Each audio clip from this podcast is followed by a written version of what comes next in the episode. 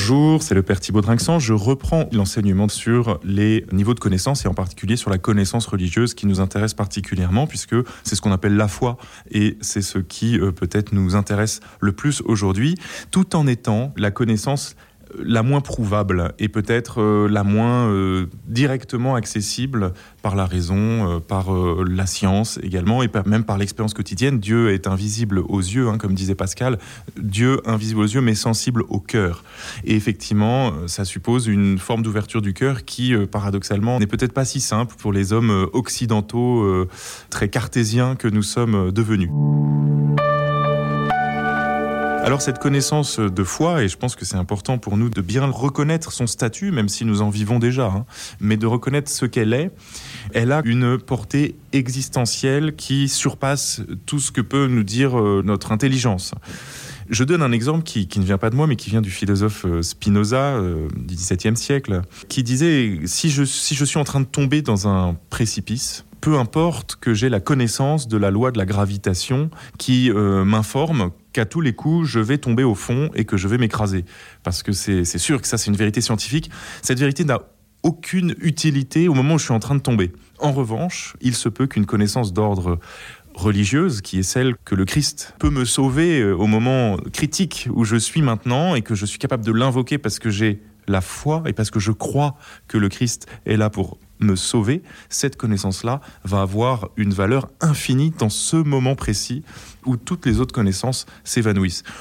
Et au fond, cet exemple que, que dit Spinoza, c'est une expérience commune, c'est que dans, l'épreuve ou arrivé au terme de notre vie, tous nos diplômes, toutes nos connaissances brillantes et même nos opinions quotidiennes, même toute notre science philosophique, tout cela est d'un piètre secours quand nous sommes face à l'abandon de nos forces, face au terme naturel de notre vie, où seul importe cette grande question de savoir vers où nous allons, quelle est notre destinée après la mort. C'est alors que euh, nous sommes obligés d'accueillir en nous une force de connaissance et d'intelligence qui est euh, la foi et qui est euh, cette recherche sur les vérités surnaturelles, sur ce qui dépasse euh, ce qui est accessible à la raison. Nous savons, parce que c'est vraiment le cœur de la foi catholique, qu'il y a dans l'homme un désir naturel du surnaturel. Un désir naturel du surnaturel, c'est-à-dire une aspiration à connaître ce qui dépasse la connaissance. Une aspiration à vivre une vie éternelle qui dépasse la vie euh, limitée dont nous faisons l'expérience quotidienne. Et c'est à l'intérieur même de ce désir d'un dépassement de l'homme qui est à l'intérieur de l'homme que se situe cette connaissance de foi. Et du coup, elle a sa place, je dirais, à partir d'une connaissance philosophique ou même d'une connaissance simplement quotidienne, euh, sage, que l'homme peut avoir de lui-même nous pouvons avoir de nous-mêmes la connaissance que nous aspirons à plus que ce que nous sommes capables de connaître. Et c'est ça l'ouverture vers la foi qui se situe à l'intérieur de la raison. Cette ouverture, c'est vraiment celle du philosophe Pascal dans son Paris qui pense que s'il y a des biens éternels à espérer, alors la direction de nos actions, de nos paroles, est tout à fait différente que s'il n'y en a pas. Cette aspiration à l'éternité, à la vérité, à un amour sans limite, elle nous ouvre à l'interrogation sur Dieu. Si vous voulez, je, viens de, tracer une première voie qui, qui fait un peu la jonction entre la foi et la raison. Il y a une autre voie qui est un peu plus rationnelle, qui est celle que saint Thomas propose. Alors, il, dit qu'il y a cinq voies, mais qui au fond se, résument en, une seule.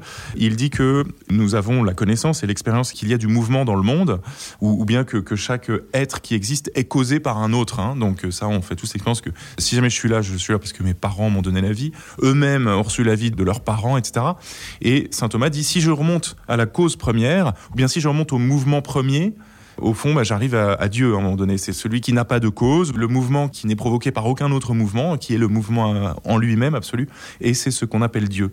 On appelle ça les, preuves euh, métaphysiques euh, de, l'existence de Dieu, ou en tout cas les voies d'accès rationnel à Dieu. Saint Thomas d'Aquin précise toutefois que cela pose juste les conditions de possibilité de la foi. Ça veut dire, cela nous aide juste à comprendre ou à sentir qu'il y a un Dieu, mais cela ne nous dit pas qui est ce Dieu qui est possiblement là. Mais c'est déjà une voie très importante et elle est finalement assez convaincante de reconnaître qu'il euh, y a forcément un principe premier au-delà des principes que j'expérimente, une cause première, pour employer le vocabulaire de saint Thomas d'Aquin. Et avoir reconnu cela euh, peut m'ouvrir à une recherche sur qui est ce principe premier, qui est ce Dieu dont je sens rationnellement qu'il est une origine euh, à portée de main, si je puis dire. Voilà. Et puis je voulais proposer aussi une troisième voie qui est euh, celle peut-être de la beauté, la voie esthétique. Elle est pas directement rationnelle, bien qu'au fond elle soit d'une certaine façon raisonnable, n'est-ce pas? Vous faites bien la différence entre le fait que la foi n'est pas euh, rationnelle, mais qu'elle est raisonnable. Nous avons mille raisons de croire en Dieu, même si nous ne pouvons pas le prouver rationnellement, n'est-ce pas? Et donc la voie de l'émerveillement et de la beauté, euh, le philosophe Emmanuel Kant disait qu'il y avait deux choses qui l'émerveillaient, qui le dépassaient. C'était quoi? Le ciel étoilé au-dessus de moi et la loi morale à l'intérieur de mon cœur. Alors euh, voilà, cet émerveillement sur la beauté extérieure, et puis cet émerveillement aussi sur la la grandeur intérieure de l'homme, du cœur de l'homme et de la, de la raison de l'homme. Mais cette émergence de la beauté extérieure des créatures, euh, c'est une voie euh, très importante, c'est la voie euh, de la poésie, la voie de la contemplation quand nous sommes face à un beau paysage, quand nous sommes face à la beauté des animaux, la beauté d'une personne, la beauté d'une œuvre d'art, etc. Et nous nous disons, comme le dit d'ailleurs le livre de la sagesse, par analogie, la perfection des créatures fait penser ou renvoie à la perfection encore plus grande du Créateur. Et toute la Bible s'émerveille dans, un monde environnant païen qui tient le soleil, la lune, le vent, la mer pour des dieux. Toute la Bible s'émerveille du fait que Dieu, le Créateur, l'unique, commande au soleil, il commande aux étoiles, il commande à la mer, au vent, etc. Et donc, s'il est vrai que euh, toutes ces créatures que nous voyons, qui sont belles, qui sont puissantes, qui sont incroyables, nous impressionnent, s'il est vrai qu'elles sont sous l'ordre de celui qui les a fait, alors combien est-il plus grand? Combien est-il digne d'être glorifié, d'être honoré, d'être admiré? Et ça, je pense que euh, nous avons ici euh, aussi une voie que nous ne devons jamais négliger pour aller vers Dieu, la voie de l'émerveillement. Et on voit ici, et j'en finis avec ça, que la connaissance quotidienne, la connaissance dans ce qu'elle a de, de, plus ordinaire, des petites choses, au fond peut devenir aussi euh, le lieu au cœur duquel va jaillir la reconnaissance de Dieu. Et c'est peut-être ça euh, la sagesse, la sagesse chrétienne, qui consiste à voir Dieu en toute chose, c'est-à-dire à, le voir euh, dans les plus petites choses, dans leur beauté, dans leur harmonie, dans leur cohérence, à voir Dieu aussi dans les personnes, euh, dans la qualité des rapports entre, des, entre les humains, dans la charité, dans les solidarités. Là se trouvent autant de traces de, de la transcendance, de la présence de Dieu, mais qui sont cachés dans, le quotidien.